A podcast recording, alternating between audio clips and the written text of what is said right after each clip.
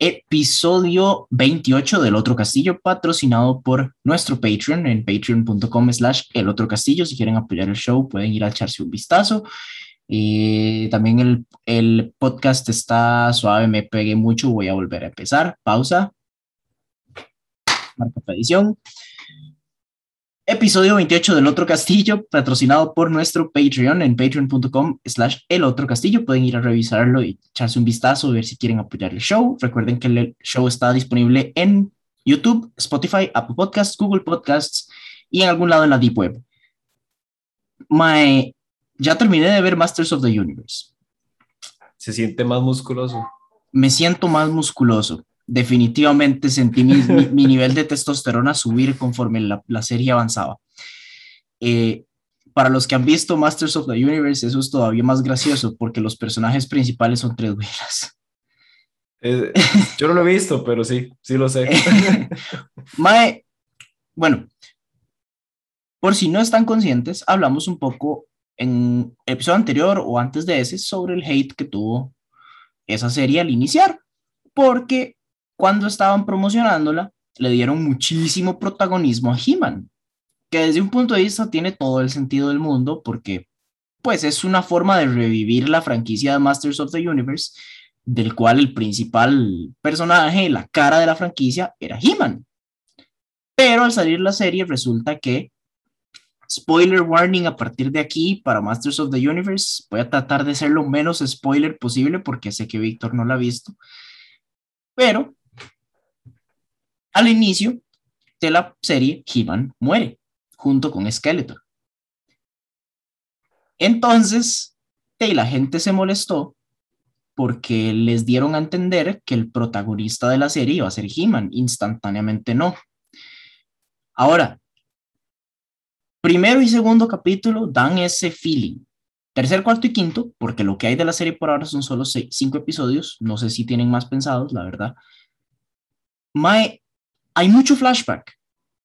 Hay mucho, mucho flashback. Entonces, si hay momentos de protagonismo de He-Man, no están marcados de esa forma. Son flashbacks del personaje principal que es Tila, pero son flashbacks que se centran alrededor de lo que ocurre en la serie anterior con He-Man.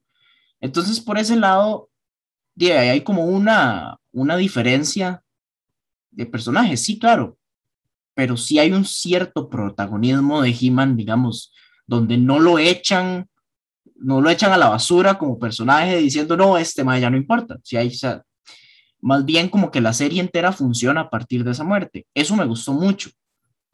Y en general, la serie está muy tonis. No, no tengo mucho, no tengo mucho que, que, que, criticarle en realidad, este, además de los nombres, pero eso es por el, eso es por el lore de Masters of the Universe, donde todo tiene los nombres más ridículos posibles. pero, pero más bien, más, bien la serie es muy, muy cómica en, en varios momentos y es, es, muy divertido por eso.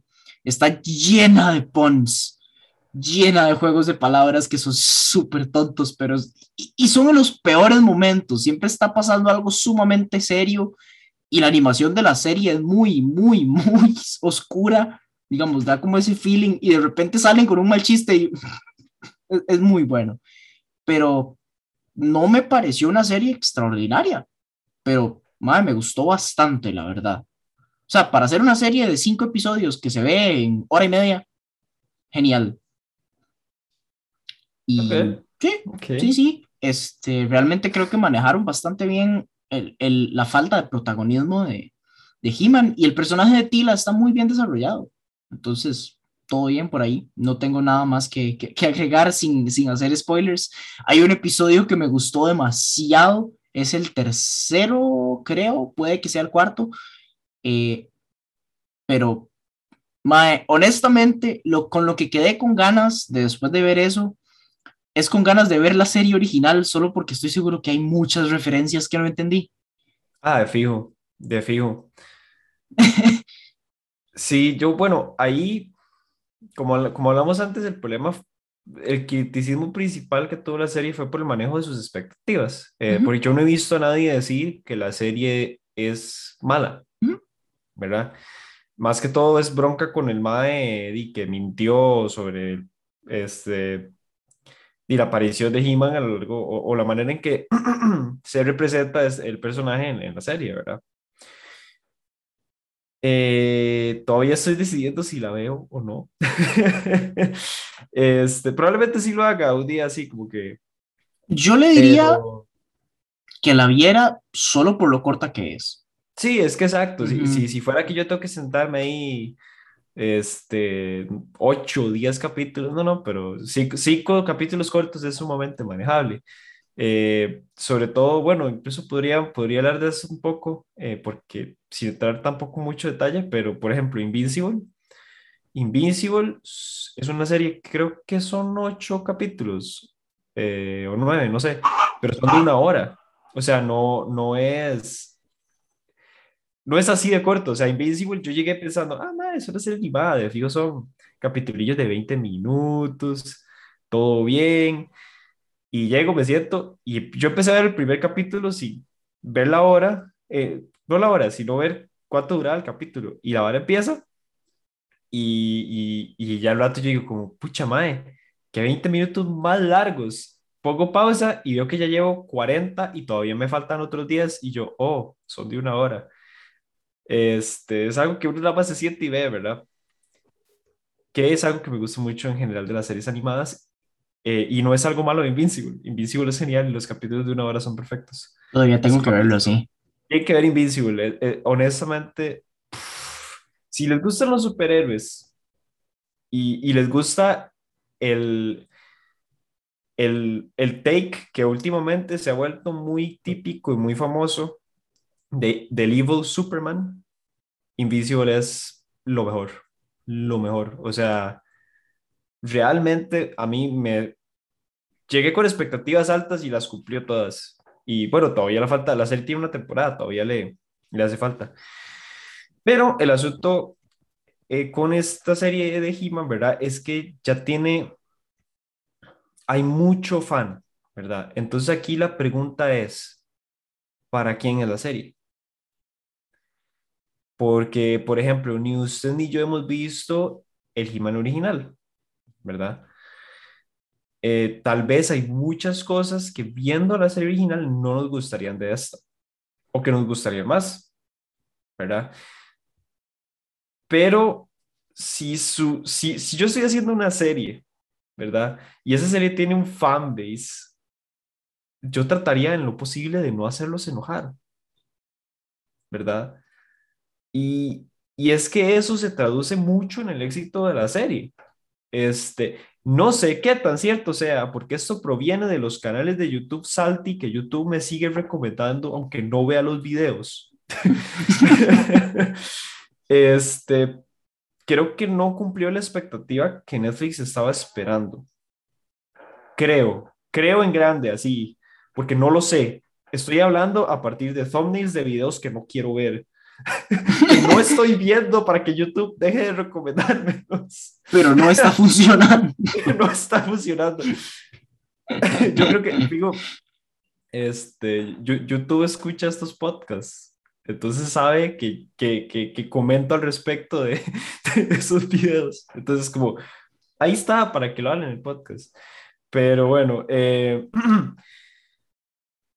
y ese manejo del fanbase yo no entiendo por qué, pero las compañías dueñas de IPs grandes la están cagando.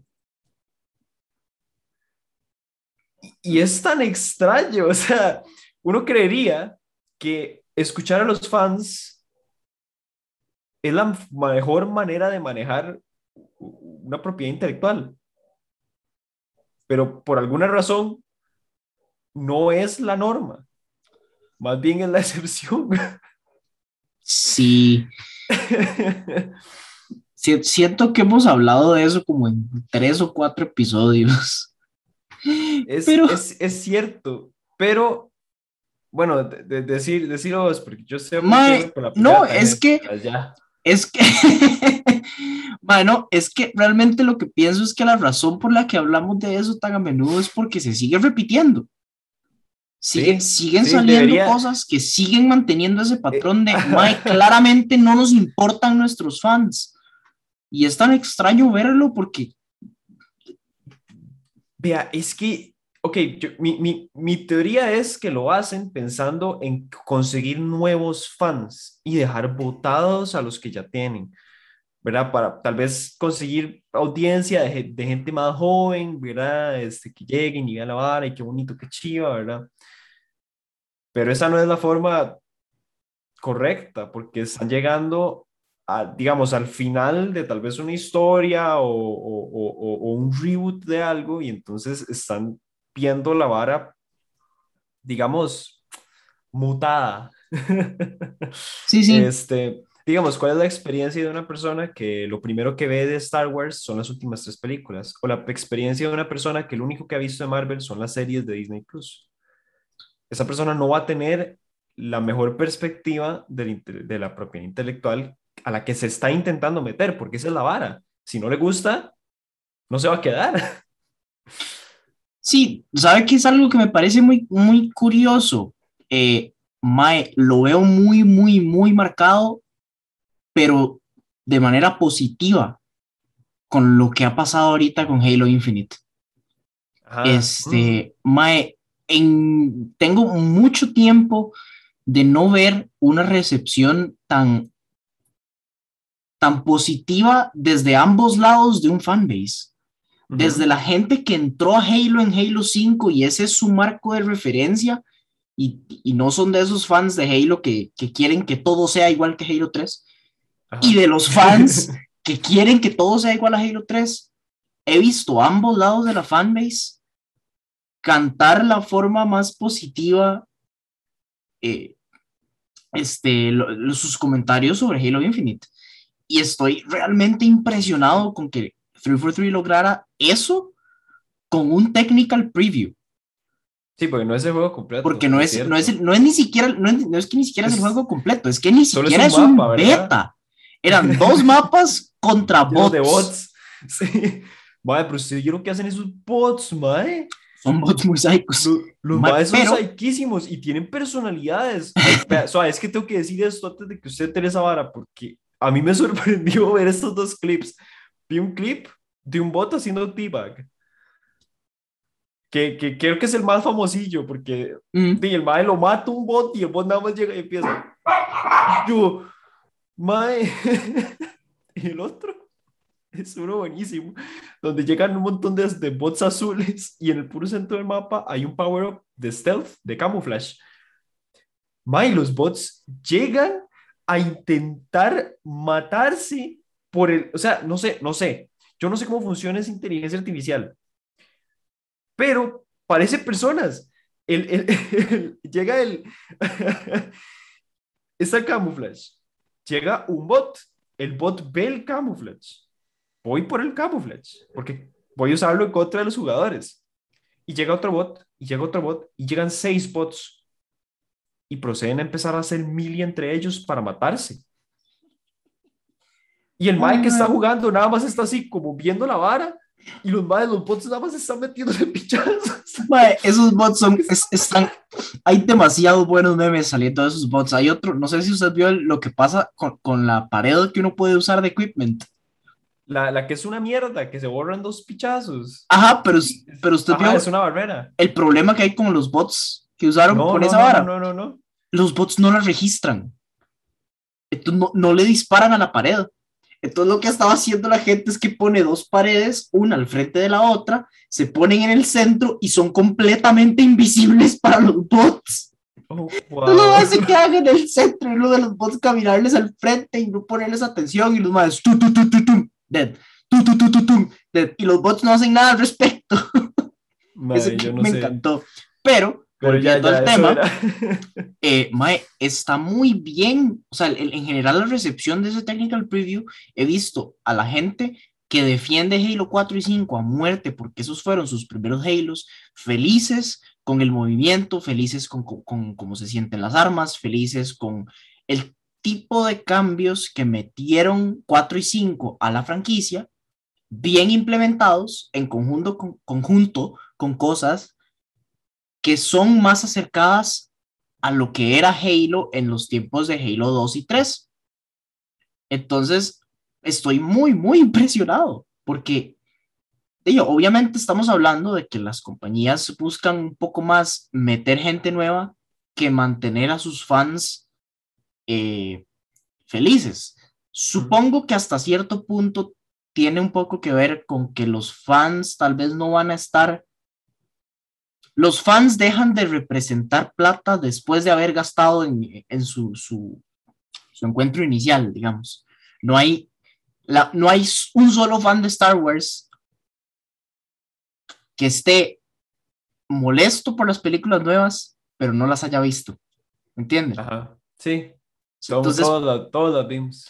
Todos lo vimos, todos les generamos algún ingreso y después fue el outrage. Entonces, de, yo creo que por ese lado podría un poco ir la percepción de que es más importante traer gente nueva.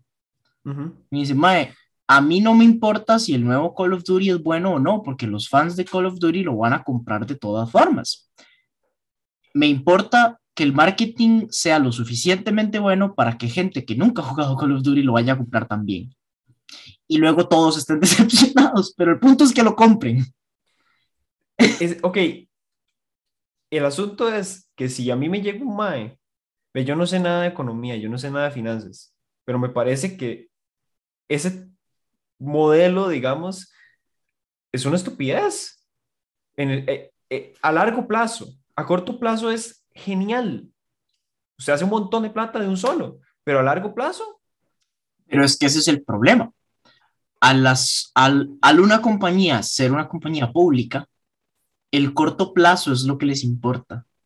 Los profits de cada cuarto del año, donde tienen a sus, a sus shareholders más grandes con eh, la, espada en la espalda, punzándolos diciendo dónde están mis profits, el long term no importa.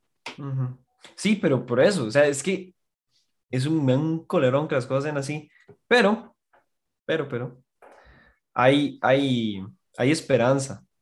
Y la esperanza tiene nombre y apellido, mae. Dave Filoni. Fuck. Yo no sé si vio, pero ahora el mae está como o sea, líder creativo de todo Star Wars. Ya. No, no tenía idea. Ya, le dijeron el mae, perro, tome. Ok, eh, para los que no saben, ¿quién es Dave Filoni? Es nuestro Salvador. Eh, eh, eh, o sea, es la única persona en el mundo que realmente merece la admiración y el respeto de todo ser humano. Currículum de Dave Filoni, ya. Míreme. todo. Todo. bueno, velozmente es el salvador de Star Wars en el sentido de que el mejor, las mejores historias y los mejores personajes de Star Wars vienen de historias de Dave Filoni. Dígase Clone Wars, Rebels y ahorita Bad Batch además de todo lo que se viene, que es Kenobi, eh, Andor, eh, eh, el Mae de Rogue One. El Mae de Rogue One, eh, Ahsoka. Ahsoka, si es que no despiden a la Mae. Y el, la, de, la que es Guardians of the Galaxy, pero en Star Wars. Que esa también se me olvida el nombre, pero sí. y además de eso, inspiró a personas como John Favreau, que también es un fan de la vara y es muy, muy amigo de Filoni, a hacer eh, obras maestras como El Mandalorian. Es, Mandalorian es lo mejor también que hay de Star Wars. ¿Qué es el, por, por, qué así digo que es la, la, esperanza y todo? Porque además de que lo pusieron ya a cargo de muchas cosas. Nada más voy a hacer una pausa para decir que quiero que, que quede en video que canónicamente en, para mí, hasta donde a mí concierte canónicamente, Mandalorian es el final de Star Wars. Ah, sí, por ahora, ahí termina. por ahora. ahí es donde va la historia ahorita. todo lo demás es un fanfiction. Podemos continuar con. Eh, el, todo lo que va después de Mandalorian es un fanfiction de J.J. Abrams, man. esa, es la hora. este. La semana pasada salió el penúltimo capítulo de Bad Batch. No voy a decir qué pasa porque no solo no lo he visto, sino que honestamente es, una experiencia que todos deberían, todo fan de Star Wars debería ver ese capítulo, por lo menos. No es necesario ver todo What Batch, sería genial porque es perfecta, pero ese último capítulo que salió, que no es el último capítulo de la serie, ese sale este viernes, que probablemente sea un más psycho.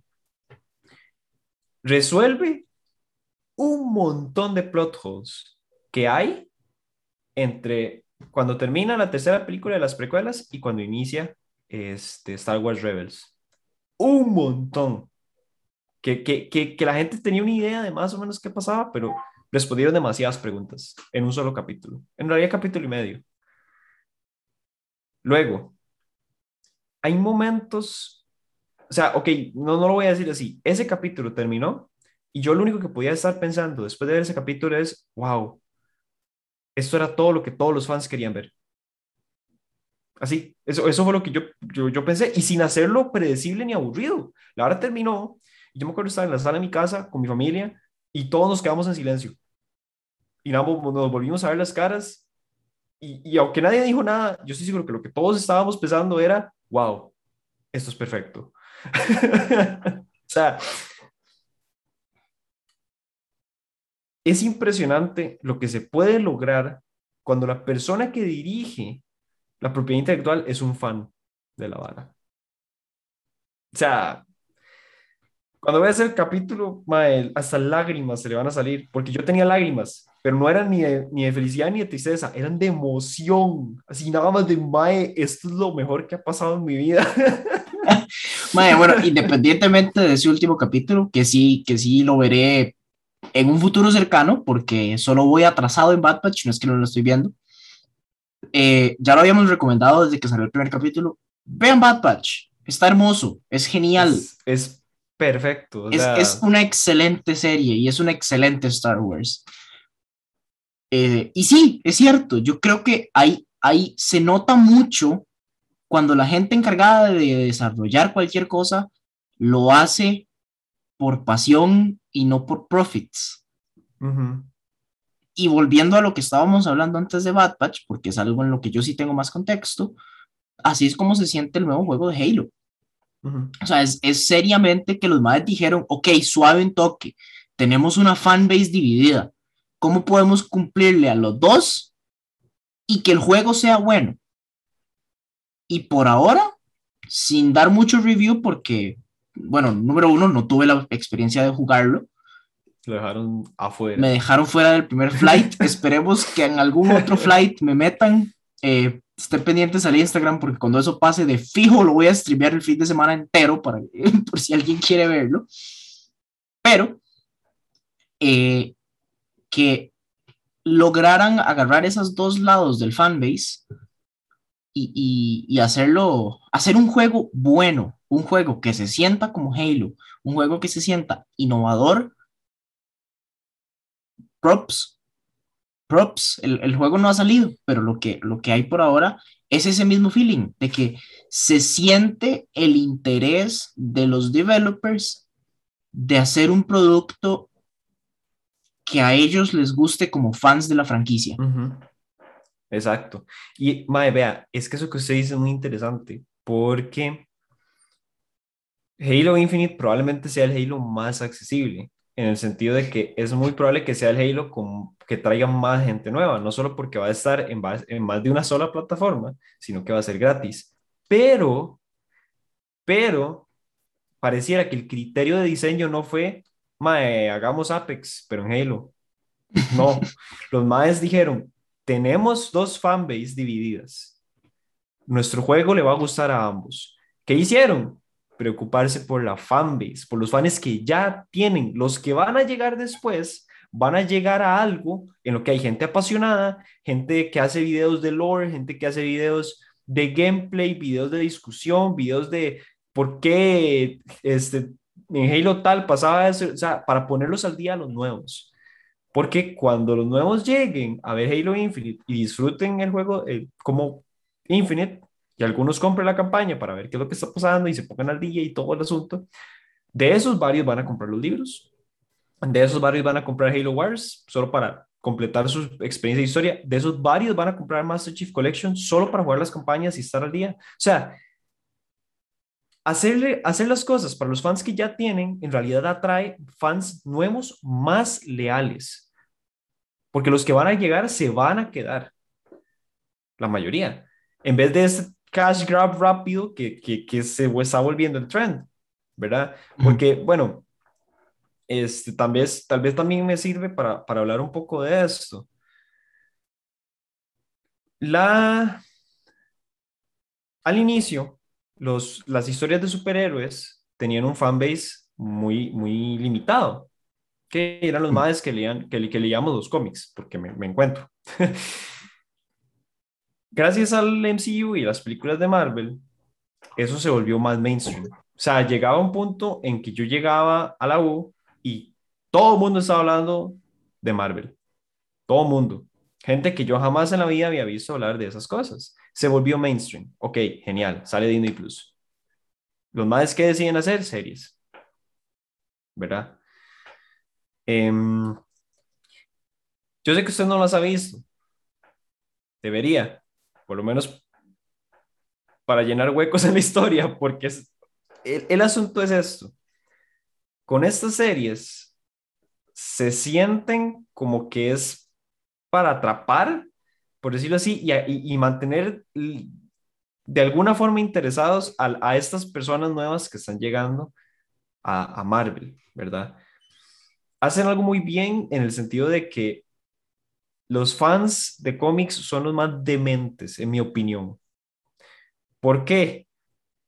Porque usted pone una escena en un tren por ejemplo, esto no pasa, esto no está, esto no existe, esto me lo estoy inventando, pero es un muy buen ejemplo. Usted pone una escena de un tren, mae, y en el tren va sentado, no sé, eh, Falcon, mae. Falcon va en un tren con Bucky. Y en la parte de atrás, al puro fondo, se ve un mae que se parece a Tobey Maguire. No es, pero se parece la gente se vuelve loca, mae. Y lo digo porque esto sí pasa en Loki. En Loki hay una escena en el que el puro fondo aparece una persona que se parece a Peggy Carter, la de Capitán América. Mm. las teorías están por los aires. Yo estoy seguro que eso fue a propósito y que no va para ningún lado.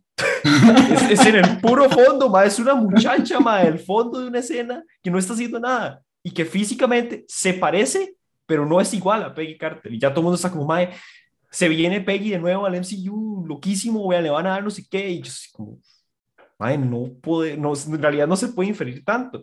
Pero esos son los fans hardcore, man, los más que ya son vueltos locos y que pueden apreciar ese tipo de cosas que están en todas las series. Eso sí, no lo voy a negar. Todas esas series tienen mucho easter egg como para los más que sí se mete mucho en la vara. Pero hay partes, sobre todo en Falcon, no, no es cierto, Loki también lo hace, pero que uno dice como, mae, le hizo falta, ¿verdad? Como que tal vez se siente muy carrereado. Que conste que mi favorita de las tres que ahorita han salido, que son WandaVision, Falcon y Loki, es Falcon, ¿verdad? Eh, por una escena específico, mae, sí, porque a nadie le gusta Falcon, pero eh, es por una escena en específico que a mí, para mí es la mejor escena de las tres series. Así, que me encantaría hablar de eso aquí, pero yo no sé si usted va a ver Falcon. No creo. Honestamente, tengo tan bajo interés en las tres de esas series. Mae, vea, gente, spoilers de nuevo para Falcon. Uy, mae, no, es que este es muy grande. Les voy a cagar la mejor escena de las tres series. Hay una, mae, no, no lo voy a decir. Hay una escena de esa serie, creo que es como en el antepenúltimo capítulo, en el que a mí, vea, yo no puedo explicar lo que yo sentí viendo esa vara. Yo dije, wow, estos madres se volvieron locos con esta escena. Es excelente, o sea, es una escena buenísima en la que un personaje hace una vara que cambia por completo cómo lo ven los demás, cambia por completo cómo uno se siente respecto a la persona y utiliza la, una imagen que uno tiene de, de un personaje y se la pasa por el culo para un efecto perfecto. Los que han visto la escena saben a qué me refiero, porque en serio es la escena más impactante de la serie. Yo no la he visto, pero creo que sé de qué está hablando. Imagínense. Por, por spoilers que vi por ahí en el internet. Mae, es una escena que, yo dije, mae, ¿qué está pasando? La mejor de las tres, yo diría, digamos, la que más me gusta es Falcon, pero yo diría que la mejor de las tres es Loki. Y que conste que digo la mejor porque hay un par de capítulos fatales, malísimos, malísimos. El resto son muy buenos, sobre todo el primer capítulo de Loki es realmente bueno, realmente bueno. O sea, uno lo ve y uno está hooked instantáneamente. Em, pero sí, sí se siente como que le hace falta cierta... Algo, le hace falta algo. Y dicen que todo eso no lo he visto porque no he pagado por esa vara y no voy a pagar hasta que salga gratis. Que eso es otra bronca, eso podríamos hablarlo, eso está muy gracioso. Em, voy a hacer la transición terminando de este monólogo estúpido. Eh, con Black Widow hubieron muchos problemas porque mucha gente no le está gustando esa, esa película. Eh, no voy a decir por qué, porque sí sé por qué es. Y, y si es un spoiler, es un, es un spoiler de un plot twist que es muy estúpido que tiene la película. Mm. Eh, que lo dijera, ya me tiene intrigado. No, no, lo voy a decir porque como no he visto la película, no estoy seguro. Sé ah, qué pasa, sé cómo es, pero no sé exactamente las circunstancias y en qué momento de la película pasa, porque a lo mejor es plot twist estilo, he se muere el primer capítulo, entonces pasa los primeros cinco minutos, por ejemplo. Pues eso puede pasar. Yo no sé cuándo sucede en la película, no sé qué pasa. Pero es muy tonto. O sea, realmente en ningún contexto veo eso siendo algo bueno. Ahorita como que se están, las, las, las, las los IP grandes se están yendo por ese lado de, mae, tratemos de hacer algo que le guste a todo mundo. En vez de algo que le guste a los maes que realmente están invested, ¿verdad? Sea, que están apasionados y, que se van a ir a buscar al Toby Maguire al fondo del tren. Es... Hace falta esa pasión de Filoni en todo. Hace falta en Star Wars, eh, hace falta en Marvel, hace falta en DC, porque hoy vi un video como de hora y media explicando por qué Flash es una serie tan mala. Y yo dije, wow. Este... Ok, no he visto las series, pero sí he visto todos los videos sobre las series. Son malísimas. Son terribles. Son una mierda, mae. Muy sad, porque empezaron bien. Sí, Yo era fan de Arrow. Las, primeras dos temporadas de Arrow son buenísimas. Y, y, las primeras dos de Flash, no, son, no es que son excelentes, pero son buenas. Pero, pero ajá, se disfrutan. El, villano de la primera temporada de Flash es buenísimo. Es una bestia ese mae. Em, ajá. Dale. No, no, bueno, lo que iba a decir es que tiene, tienen ciertas repercusiones que a uno hasta le hacen gracia que pasen. Con Black Widow pasó algo muy interesante y es que Scarlett Johansson demandó a Disney. Y la razón por la que lo demandó, la razón oficial por la que la demanda existe es porque Disney les había dicho que solo iba a salir en cines y que cuando, y que salió no solo en cines, sino que también salió en, en Plus, y la MAE en el contrato no tiene el revenue de lo que se gana en Plus, solo en cines, y como la vara no está tan eh, eh, flopeó en, en, en, el box office, entonces la MAE no está ganando la plata que ella cree que debería haber ganado. Es, eh, inserten meme del MAE de, Zombieland llorando y, y, y, y limpiándose las lágrimas con billetes. Por favor, tengo comentarios al eh, respecto. Bueno, pero rápidamente para terminar de decir la vara, es, el asunto es que esa película no está haciendo la plata que debería estar haciendo porque la mayoría de gente que la está viendo la está viendo pirateada. Porque no les importa lo suficiente para pagar. Tengo comentarios al respecto. Dele. ok, entiendo que ese, ese es el, el, el, la motivación oficial de la demanda. No me sorprendería para nada que esa sea la motivación real. ¿Por qué? Porque sí siento que, y, corríjame si me equivoco, pero que hay un empuje muy grande por muchos de los actores que estaban involucrados en Marvel de hacer un... Vámonos, vámonos a otras cosas, let's go. Irse rápido, irse rápido. Entonces, no me sorprendería para nada que la motivación no sea solo que le paguen lo que se merece por la película, sino que como ya está consciente de que después de esta película no va a participar en nada, no le importa hacerlo a través de todos los medios legales posibles. Dice, yo aquí me despido de Disney y me eh. despido con un par de bolsitas. Let's go. Let's go. Y bueno, y dos cosas muy importantes. La primera es que Scarlett Johansson es excelente actriz. Ah, sí, completamente. y número dos, el hecho de que, aún siendo excelente actriz, el personaje de Black Widow es de los que pasó en el feo, pero el writing les pasó más por encima en las, en las últimas películas. O sea, el, yo no he visto la película Black Widow, pero pasándome en todo lo demás, Black Widow no es de los, o sea, el, para mí el height, así, lo más picho de Black Widow ocurre en Winter Soldier, que ella, ella sale toda la película y es como el, el, el support, básicamente le enseña a Steve Rogers cómo vivir o sea, el mae está en la papa y no sabe nada y, ella es como la, la, amiga que le dice, pero usted sí que no sabe nada, déjeme enseñarle. ¿Verdad? Para mí esa es la mejor parte de, de, Black Widow, lo que hace en Winter Soldier. Pero no es protagónico, ¿verdad? O sea, realmente es un personaje que tuvo un treatment, un tratamiento bastante menor al de todos los otros personajes. Sobre todo porque hasta ahora tiene su película. ¿Verdad?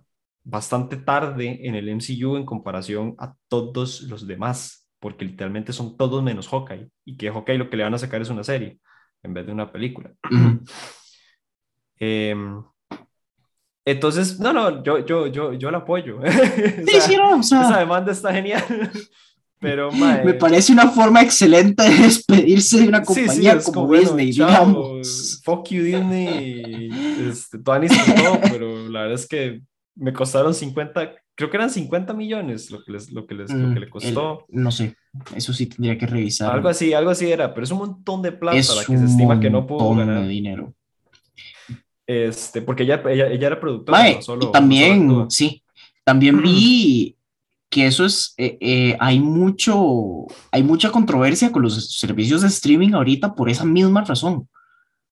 Eh, hay, hay, veo muchos directores y productores especialmente que están como, mm, como tal vez peleados, sea la palabra, con, con las, los servicios de streaming porque no quieren tirar sus películas a esos servicios porque no sé, no, sé si es tanto una razón económica, pero me parece que es una razón económica, porque el medio en el que, les en el que están tirando la película no les permite generar lo que normalmente generarían con una película de esos calibres en cines. Y es que la, se vuelve muchísimo más fácil de piratear si ya está en un medio digital en HD. Ah, con, o sea, nada más ya era, relativamente fácil antes. ahora es más fácil. Eh, entonces sí, sí, sí pierden mucha plata. Eh, por eso mismo se está viendo y se van a ver cada vez más este, películas premiadas saliendo directamente como originales, por ejemplo, de Netflix. Porque cuando la plataforma de streaming es la que está dando la plata, genial.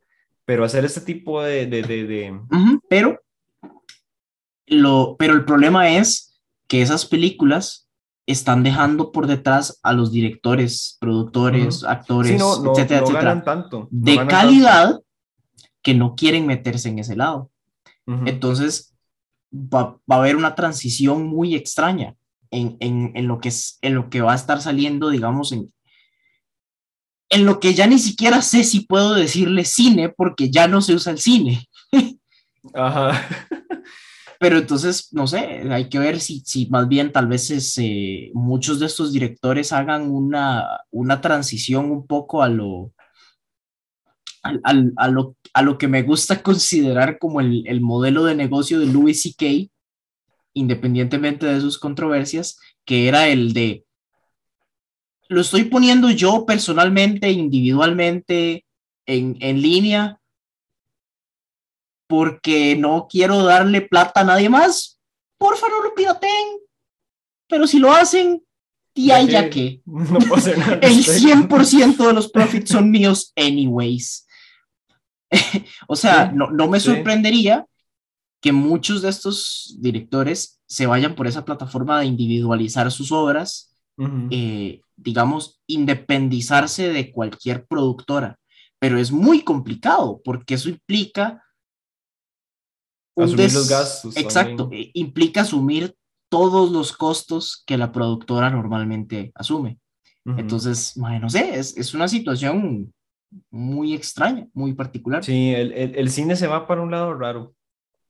Ahorita está muy, muy... nadie sabe qué va a pasar. este, porque es que esa es otra, porque al estar, al estar disponibles en esas plataformas las películas, porque eso es lo que está pasando también. Digamos, con Black Widow, yo sé que si yo espero, la tengo. Y es algo que está pasando también con, con esta nueva de Suicide Squad. Esa película flopeó también, o está flopeando todavía en el box office, porque va a salir en una plataforma de streaming dentro de poco. Y yo soy de las personas que está esperando a que salga, porque eh, yo eh, pago la plataforma. Estoy seguro que eso es una mayoría. Eh, o sea, es muy, muy probable. O sea, porque hasta ahora he visto reviews sumamente positivos sobre esa película. Dicen que está buena. Y reviews, reviews que no reflejan el éxito económico que está teniendo, porque hay un montón de gente que está esperando tenerla con lo que ya pagan, que no van a pagar adicional para verla un poquito antes. Claro, Suicide Squad tiene una ventaja más en el sentido de que Suicide Squad ahorita solo, creo que solo en cine. O sea, no es como Black Widow. Está en HBO Max, pero está en HBO Max ah. solo para Estados Unidos y Canadá.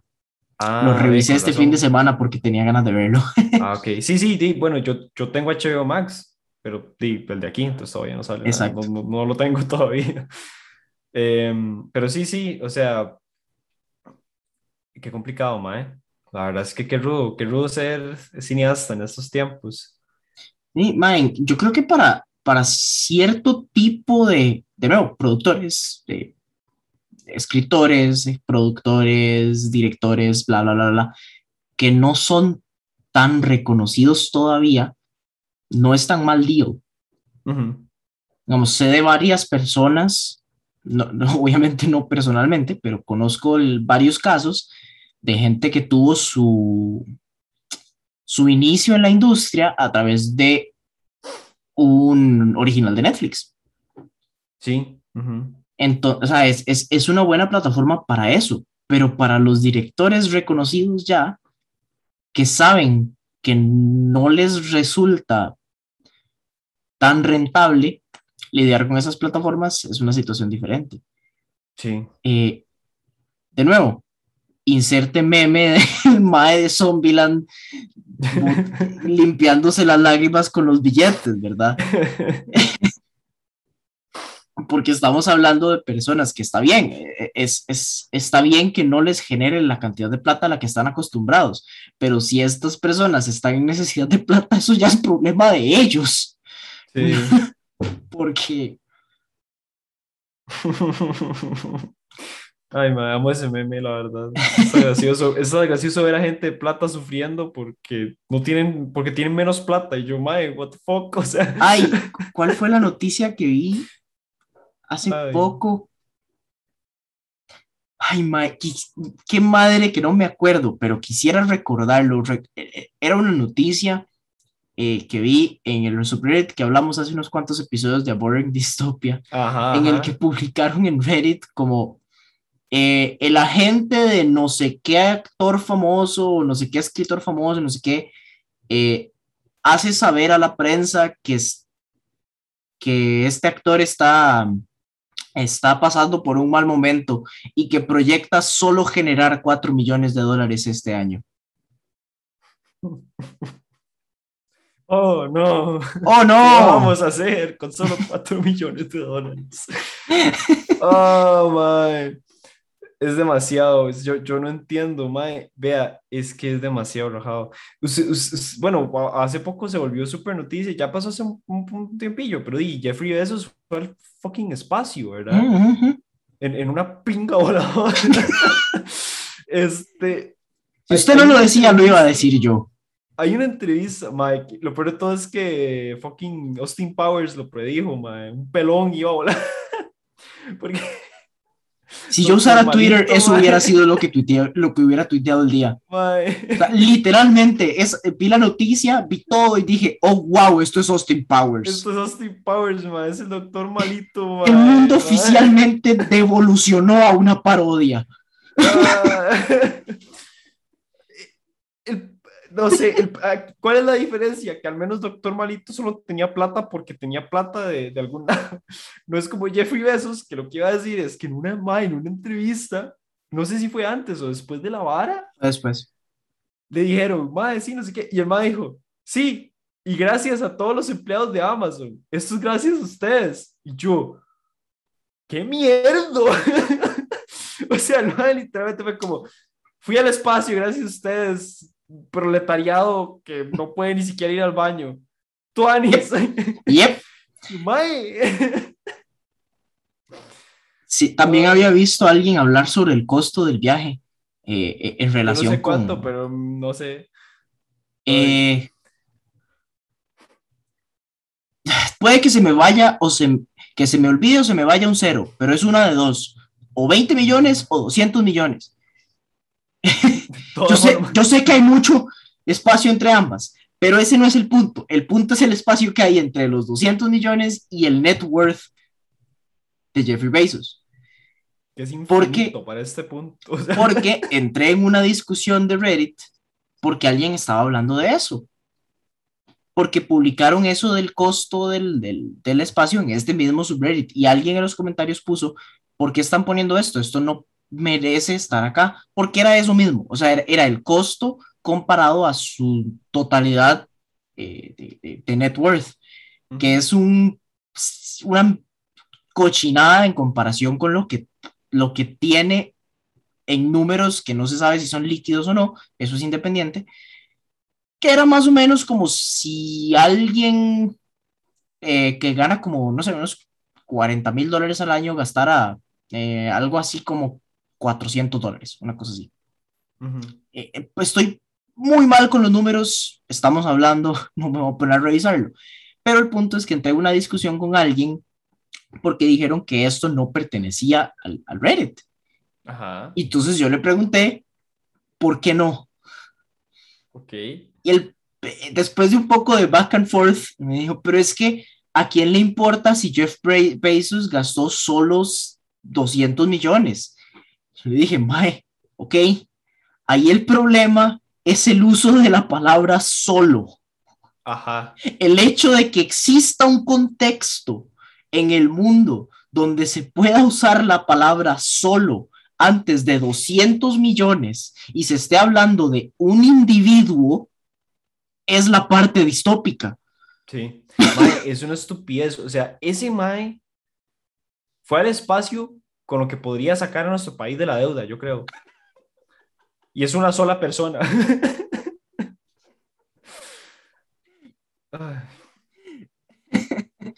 Mm, ¿Sí? Es, impresionante. mae, de en- en- no me sorprendería si la próxima noticia es que Jeffrey Bezos tiene un clon miniatura. Mae, mae, yo apoyo eso, la verdad. Pues, un, país entero se puede ir a la verga siempre y cuando Jeffrey Bezos tenga un peloncito, mae, un mini mí. Es que si va a ser super villano de parodia, que lo haga completo. lo haga si no, no. mae. El mae necesita una cicatriz, mae, y un bichito chiquitito igual a él. que, mae, Austin Powers es un explotador de risa. Austin Powers es una película. Está en ese, en, en ese espacio de películas que son joyas que nunca van a poder replicarse. No, no se puede. Es imposible. Em- empezando porque esa película salió en una época en la que lo que pasa en esa película es aceptable. Ahorita sale una Por eso, película como e- Powers exactamente ya- por eso. y la queman, mae. Ujú. Queman a todos los que participen en ella. Eh, mae, sí, ese es, ese es todo un, un tema, hablar sobre, sobre comedia que salió en tiempos diferentes. Mae, es que en general todo, vea, va a sonar, va a sonar un feo porque le estoy a punto de tirar a, a una franquicia que amo mucho, pero Gundam salió por ahí de los 70, creo, Las- la, la primera. Mae, usted ve esa serie y usted- todo el tiempo viendo esa serie, lo único que uno puede pensar es como, "Mm, mae, es, esto no está bien, o sea, nada lo que no- pasa aquí es aceptable. Hay, hay muy... hay escenas en las que literalmente nada más llegan y le dicen a una mae, usted es mujer, así que no sabe manejar. Y yo, yo, mae, no. mae, pero, pero es una serie que salió en los 70s, que, sí, que, lo- que aún en los 70s estaba mal. Claro que sí, pero es una vara que ahorita sale Mae, y no dura ni cinco segundos al aire. Sí, es que ese es el punto, o sea, dejar, no, no sé ni cómo decirlo, o sea, yo entiendo que no es lo mismo juzgar algo de esa época con los lentes de ahora. Eso no significa que lo que se está viendo esté bien, pero nadie está tratando de decir eso. Está tratando de decirse que estaba en un contexto en el que eso no estaba mal visto. Exacto. Entonces... Eh, no, no está bien, pero para el, para el estándar que existía en aquel entonces era aceptable. No está bien, nunca ha estado bien. Y no está bien que estuviera aceptado. Exacto. Pero cancelarlo por eso es una estupidez. Uy, ¿a quién era el que querían cancelar por... ¿A quién? Una figura histórica. O no, ya em, tenía una idea de por dónde iba y ya no tengo idea de para dónde va. No era, no era que ¿No era Genghis Khan? No, ahora sí. Sí, creo que ya sé de qué está hablando. Claramente Genghis Khan era una mierda de persona. el madre era un sí, sí, violador, pero usted no puede cancelar a un personaje histórico. Madre, sí, yo me acuerdo que era como... Historia y yo, eh, Ajá, exacto, que era, era, era, era, como un push de decir, madre, no podemos enseñarle a la gente que, que, que Genghis Khan existió porque violó gente. Así no es como funciona la historia. No. Es más, si así funcionara, mae, desde ya me van cancelando la historia en general, porque todos los personajes históricos son una mierda. o sea, no. no puedo. Hoy, de hecho, bueno, hoy vi una noticia que conste que puede ser noticia falsa porque, porque la vi en Instagram. Y si está en Instagram es porque antes estuvo en Twitter, perdón, antes estuvo en Twitter y luego probablemente salió de Reddit y luego que salió de un sitio oscuro de Canadá, una hora así, yo no sé. Eh, porque los memes que llegan a Instagram son, son demasiado reciclados, ¿verdad? Este, en una hora como de que en algún campus de alguna universidad quitaron una roca porque La Roca tenía contexto de historia racista. Y yo, es una piedra. estamos, hablando, estamos hablando de America, me imagino. No, no, no estoy seguro si fue ahí. Porque eso me suena 100% universidades Americans. Puede ser, pero el punto es que, que conste, yo no sé el contexto de la piedra, la piedra estuvo presente en algo muy psycho. Mae, pero yo lo veo como una piedra. Eh, eh, eso iba a decir, o sea, no me... ella iba a decir un chiste y ahora no sé ni siquiera si, si decirlo o no decirlo. Mejor, no, mejor no. mejor no lo digo porque luego me cancelan dentro de 35 años. Sí, es que esa es la vara, man. En unos años se pueden volver a este video en específico, lo van a borrar, man. Eh, sí, sí, no sé, es, es, como he dicho en capítulos pasados, es bueno que estemos conscientes de que esas cosas estaban mal, pero hay gente que se pasa de verga. Ahora es mejor, pero hay gente que se pasa de verga.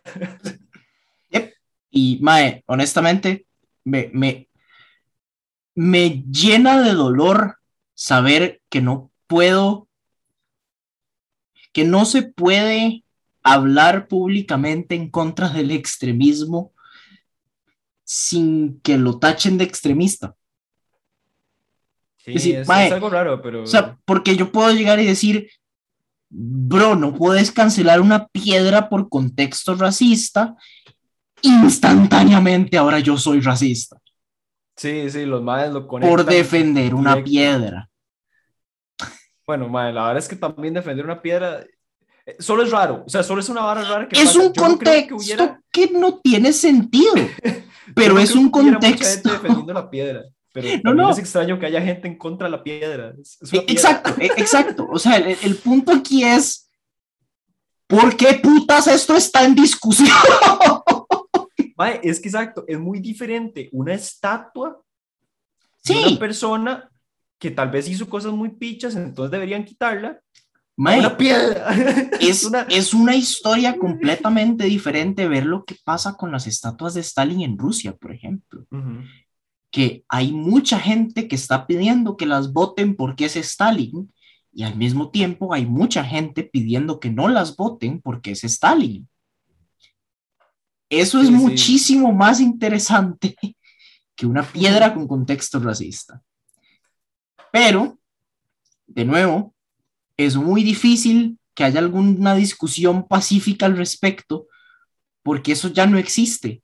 Ahora solo es extremo de este lado, extremo de este lado, tiroteo en, eh, mediático. Extremos vocales, porque ese es el asunto. La mayoría de gente, sí, sí, obviamente. nosotros que vemos la vara y, y somos como, ¿por qué?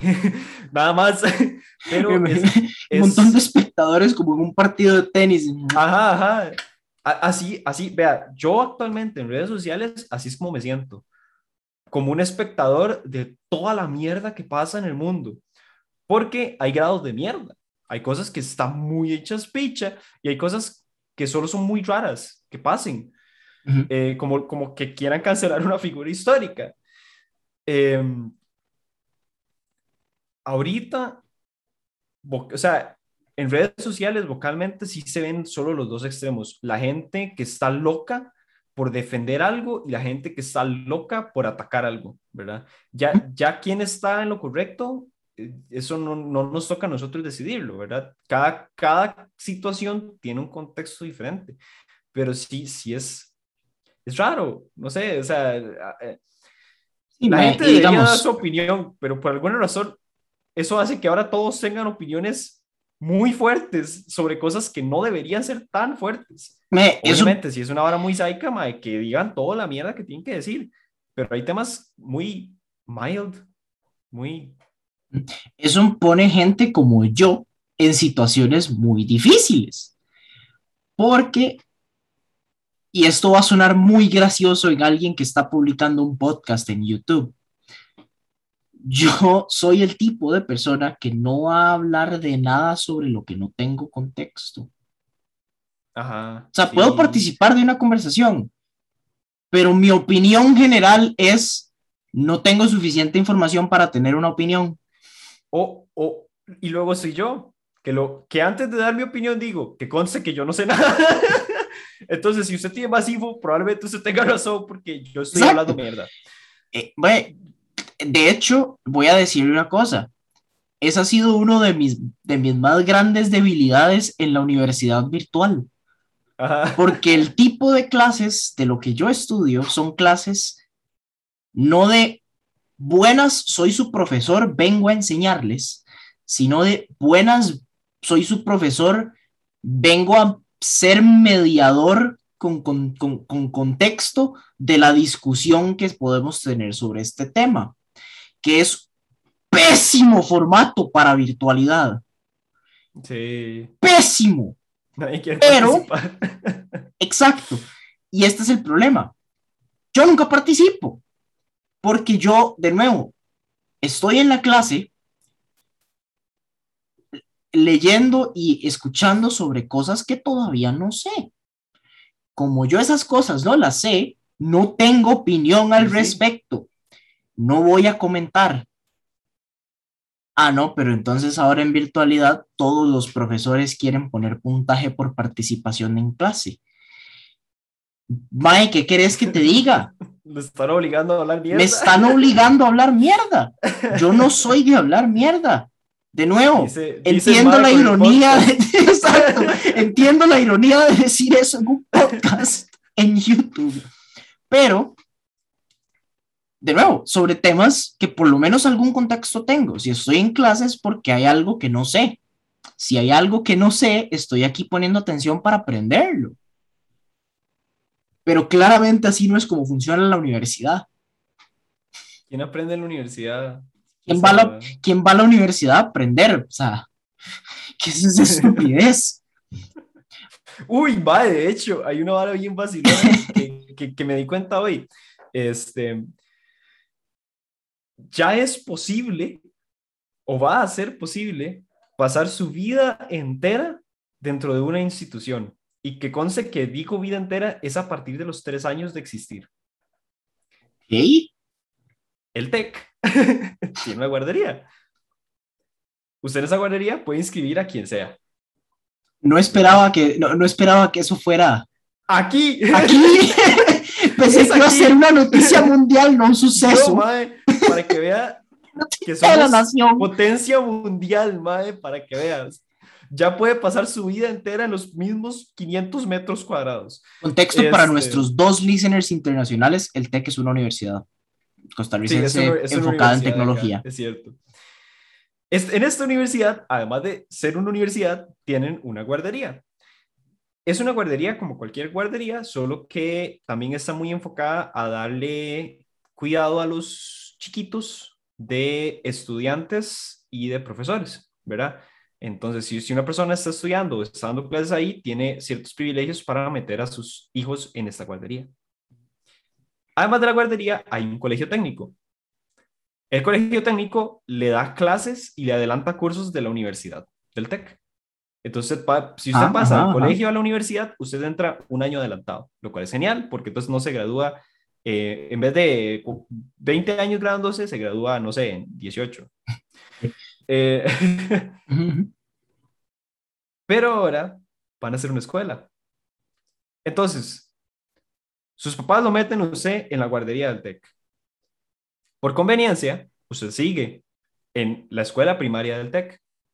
La escuela primaria del TEC le va a dar cursos de colegio que solo le van a aceptar en el colegio técnico del TEC. Que le va a dar cursos que solo le van a aceptar en la universidad del TEC. Guardería primaria, secundaria, universidad. Todos en el TEC. Y usted sale del TEC y se hace profesor del TEC y es profesor del TEC hasta que se pensiona. Ya es posible pasar la vida entera en una, sola, en una sola institución. Google, take notes. o sea, mae.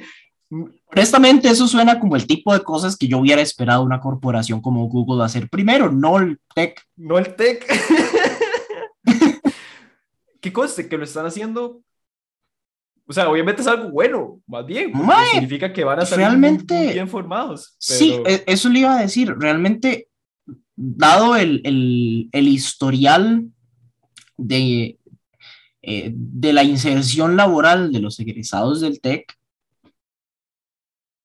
podría ser algo muy bueno por ahora. Por ahora, sí, sí, sí. Eh, es, creo, digamos, eh, creo que de nuevo eso es una situación que solo comienza a ser problemática cuando eso es la norma. Sí, pero no, no, no creo. Pero está, difícil. Más que, por ejemplo, ese colegio, ese colegio técnico es de poquita gente. Estoy diciendo que las generaciones son de 10 a 15 personas. O sea, es poca gente la que pasa de ese colegio a la U, realmente.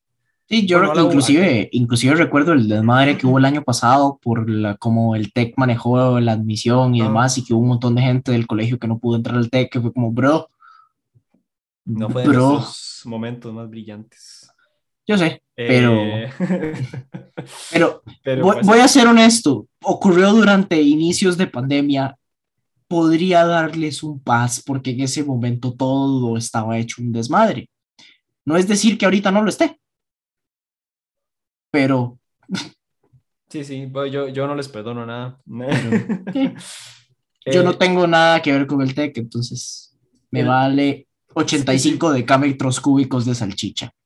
El, el asunto, mae, es que el hecho de que la posibilidad exista significa que a alguien le va a pasar. O sea, obviamente uno dice, ah, mae, pero obvio uno, aunque saliendo de la universidad se va a ir a conseguir trabajo y todo. Yo, mae, pero la posibilidad de que alguien se quede ahí existe. O sea, que alguien la va a tomar.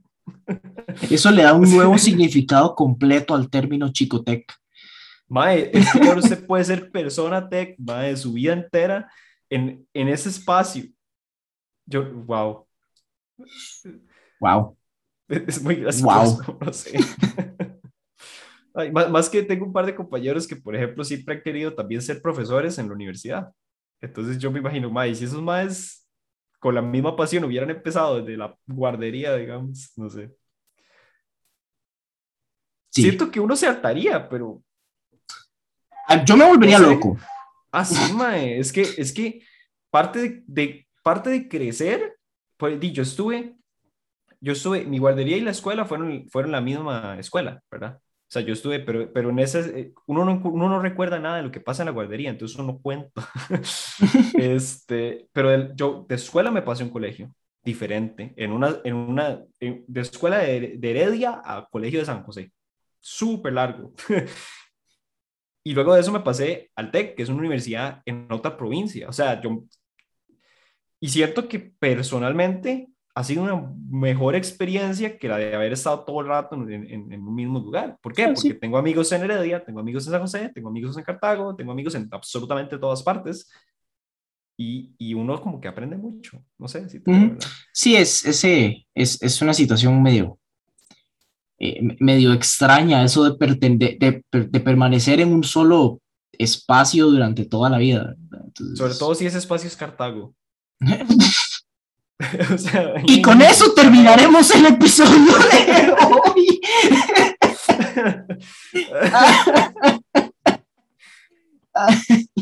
Ay, my. Ay, my. Bueno, eh, muchas gracias a todos. Lo siento, Cartago. No lo siento, Cartago.